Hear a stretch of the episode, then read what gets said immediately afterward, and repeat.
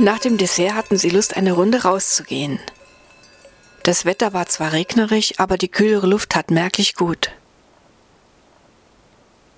So spazierten sie in den Wald hinein. Auf einmal blieb Tashi mitten im Erzählen stehen.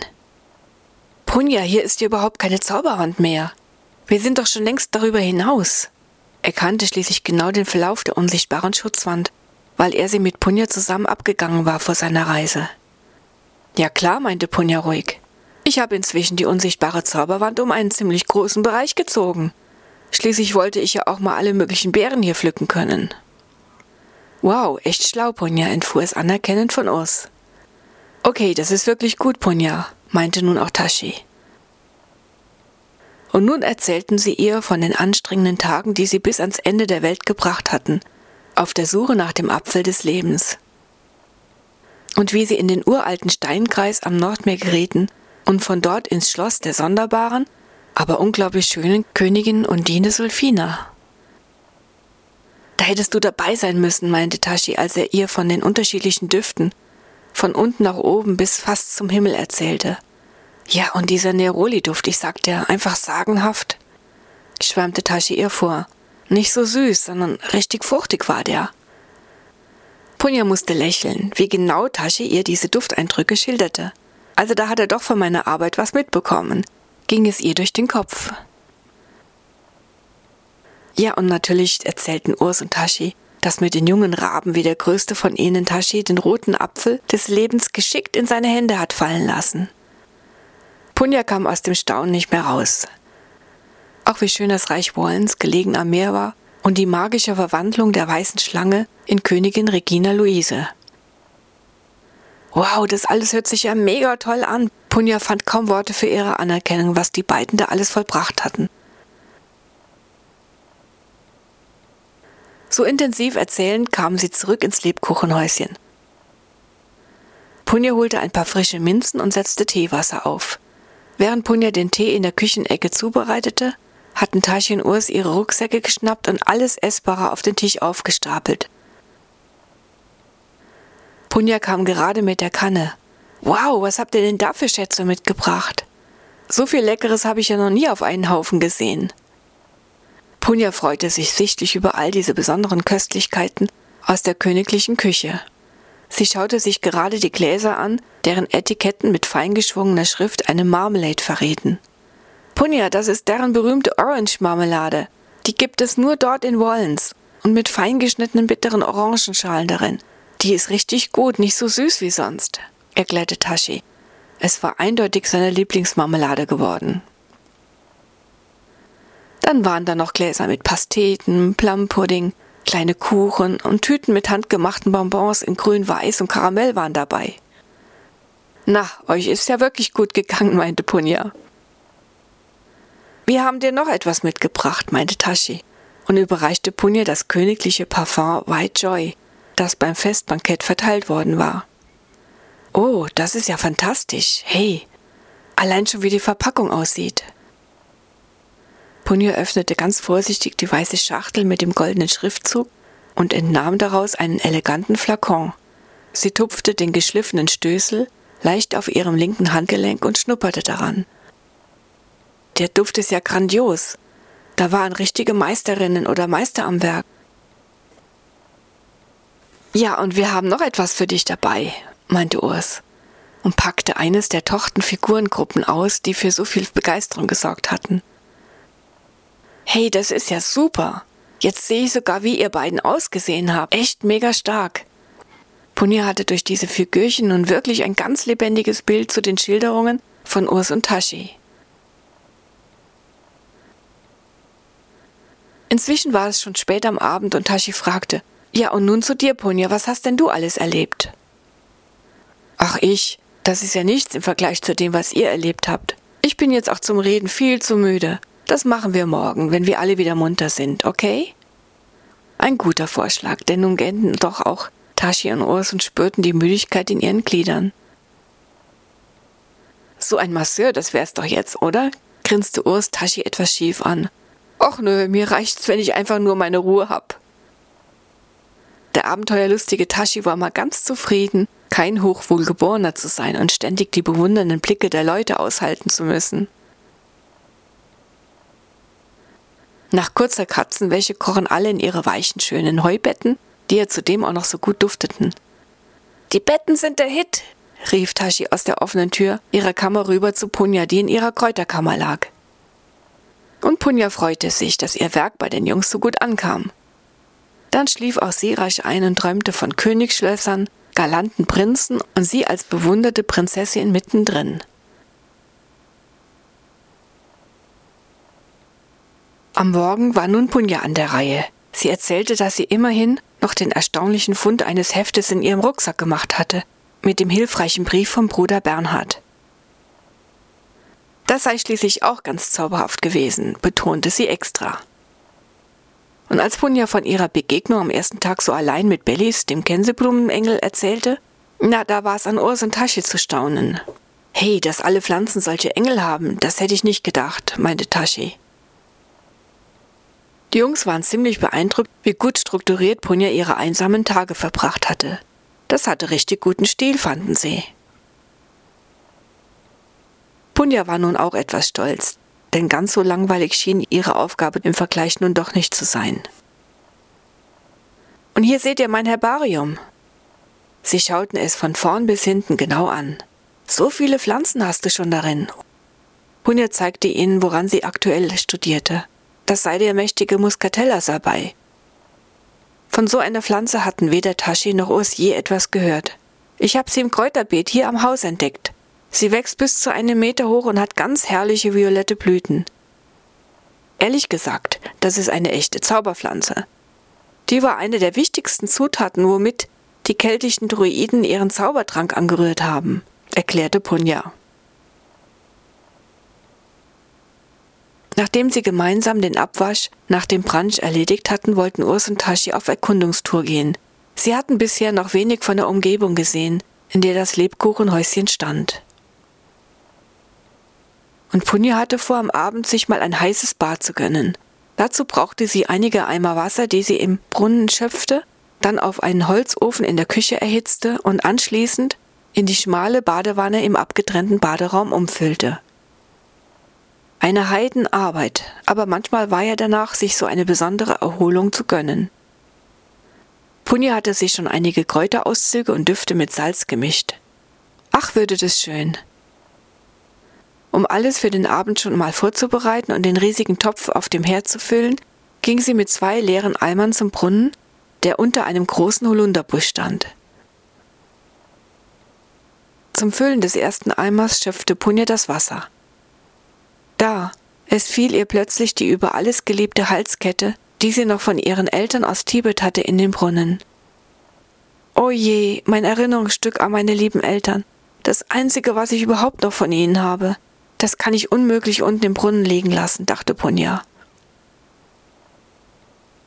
Vorsichtig fing sie an, die eingelassenen Eisentritte im Brunnen hinabzusteigen. Wie tief es da wohl hinunterging? Es erschauerte sie, aber die Kette war wichtiger. Stufe über Stufe ging sie immer tiefer hinunter. Längst konnte sie kaum noch etwas erkennen. Die dritte, die Brunnenwand, alles war ganz glitschig. Da, plötzlich rutschte Punja aus und fiel, fiel immer tiefer und verlor ihr Bewusstsein.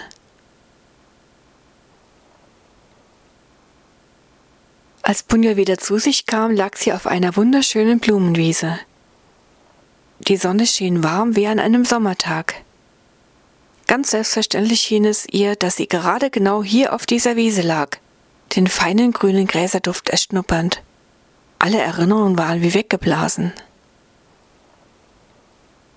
Punja stand auf und wollte ein wenig spazieren gehen. Sie trug ein einfach geschnittenes, helles Baumwollkleid. Der Rock schwingte herrlich um ihre Beine beim Gehen. Ach, wie schön es hier ist, dachte sie. Da stand ein ganzes Meer von lila Pfeifenputzerblumen, die sie auch von woher nur kannte. Und auch die kleinen Gänseblümchen. Herzallerliebst schauten sie Punja mit ihren vertrauten kleinen Gesichtern regelrecht an. Punja spazierte fröhlich summend auf der Wiese und kam an einen kleinen Bach. Ach, hier mal die Füße reinstrecken, das würde gut tun. Danach lief Punja weiter, ein kleines Liedchen vor sich her summend. Da stand auf einmal mitten in der Wiese ein Backofen. Komisch, dachte Punja. Ein Backofen ohne ein Haus in der Nähe? Sie schaute, ob sie vielleicht Bäckersleute irgendwo sah. Das war ja merkwürdig. Noch seltsamer wurde es, als Punja näher kam. Denn sie hörte deutliche Rufe. Holt uns hier raus, holt uns hier raus, wir verbrennen ja alle, wir sind schon längst alle fertig. Punja sah ganz in der Nähe des Backhäuschen ein Mädchen mit hellblonden kurzem Haar, lang ausgestreckt in der Wiese liegen. Neben ihr wachte ein größerer schwarzer Hund. Als Punja sah, dass das Mädchen die Augen offen hatte, fragte es sie. Wer bist du denn? Hörst du auch diese komischen Rufe? Ja schon, aber was soll's? Ich hab keinen Bock, da irgendwas zu machen, sagte das Mädchen nur und wollte weiter dösen. Die Brote im Ofen riefen, jedoch nun heftiger. Holt uns hier raus! Holt uns hier raus! Es klang so anklagend in Punjas Ohren, dass sie ums Backhäuschen herumging und nach einer Schaufel suchte. Damit wollte sie die heißen Brote rausholen. Und richtig, hinter dem Häuschen fand sie eine dieser typischen Brotschieber. Also öffnete Punja die Ofentür und schob einen Brotleib nach dem anderen auf den Holzschieber und holte sie heiß dampfend nach und nach alle raus. Punja legte die herrlich duftenden Leibe zum Ausdünsten auf ein anderes großes Brett das an dem Backhäuschen angelehnt gestanden hatte. Das Mädchen mit dem blonden Haar war nun doch aufgestanden. Hm, das riecht aber gut, meinte es, krallte sich einfach eines der Brote und riss sich gleich ein Stück ab. Du hättest mir auch helfen können. Und nun einfach so ein Brot zu schnappen? rief Punja ärgerlich, den Brotschieber eben wieder abstellend. Ihr war gehörig warm geworden von der Arbeit. Wie heißt du denn? wollte Punja wissen. Das geht dich überhaupt nichts an, kam prompt die Antwort. Okay, dann eben nicht. Auch gut. Punja hatte auf die Gesellschaft mit diesem ziemlich ungehörigen und schlecht gelaunten Mädchen sowieso keine Lust. Nur der Hund war zutraulich. Punja streichelte ihn. Das ist mein Hund, lass gefälligst deine Hände von dem, rief das Mädchen eifersüchtig. Ihm behagte wohl nicht, dass ihr Hund Punja mochte. Komm sofort hierher, bei Fuß, schalt sie das Tier. Der schwarze Hund ließ mit gesenktem Schwanz von Punja ab und folgte dem Befehl des Mädchens.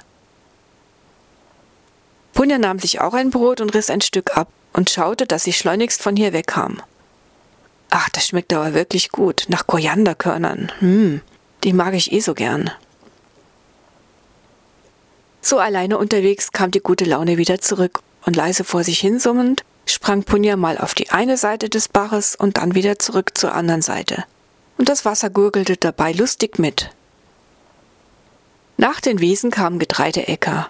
Punja erkannte, dass es Weizen sein musste, denn das Korn war schon ganz schön reif.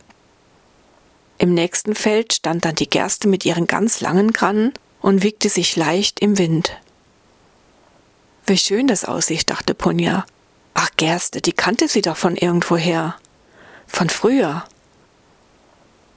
Seltsamerweise stiegen Punja nun doch Erinnerungen aus ihrer Zeit in Tibet auf. Sie dachte an die Nonne Zering, die hatte doch so gern Zampa aus Gerstenmehl gegessen.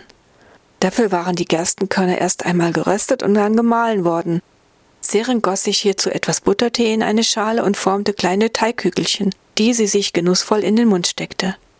Auch Punja hatte ab und zu etwas davon abbekommen, wenn Zering ihre Anwesenheit im Raum bemerkt hatte. Zering?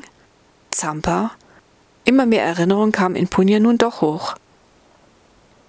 Das war ja alles andere als normal, dass sie hier entlang spazieren ging. Ja, und wo war Tasche, ihr Bruder? Und Urs? Sie war doch zuletzt in diesem Lebkuchenhäuschen gewesen. Punja erinnerte sich nun doch wieder an alles ganz genau. Ja, ihre Lieblingskette von den Eltern war in diesen tiefen Brunnen gefallen. Und jetzt war sie auf einmal hier. Seltsam. Das musste irgendwie zusammenhängen. Eine Ahnung kam in ihr auf, dass das wohl vielleicht auch mit dem Lösen ihre Aufgabe vielleicht zu tun haben könnte, weil sonst konnte sie sich darauf ja keinen Reim machen. Ganz so in ihren Gedanken verloren marschierte Punja den Weg am Bach einfach weiter. Da kam sie vorbei an einer Streuobstwiese mit einem besonders schönen Apfelbaum, der voller roter glänzender Äpfel hing. Auf einmal hörte sie eine Vielzahl von feinen Stimmen, hell wie von Kindern. Ach, schüttel mich, schüttel mich, wir Äpfel sind alle miteinander reif. Schüttel mich, schüttel mich hier. Hier bin du, ich, schüttel mich, hey, hier du, bin ich. schüttel mich, hey, auch hier bin ich. werden. Ich will Schüttel auch mich. geschüttelt werden. Punja sah sich um, ob da irgendwelche Kinder waren. Nein, weit und breit keine einzige Menschenseele zu sehen. Seltsam. Nun hörte Punja deutlicher, woher diese Stimmchen kamen. Das waren also die Äpfel. Seltsames Land. Und alle wollten geschüttelt werden. Punja schüttelte erstmal ihren eigenen Kopf über diese komischen, rufenden Äpfel.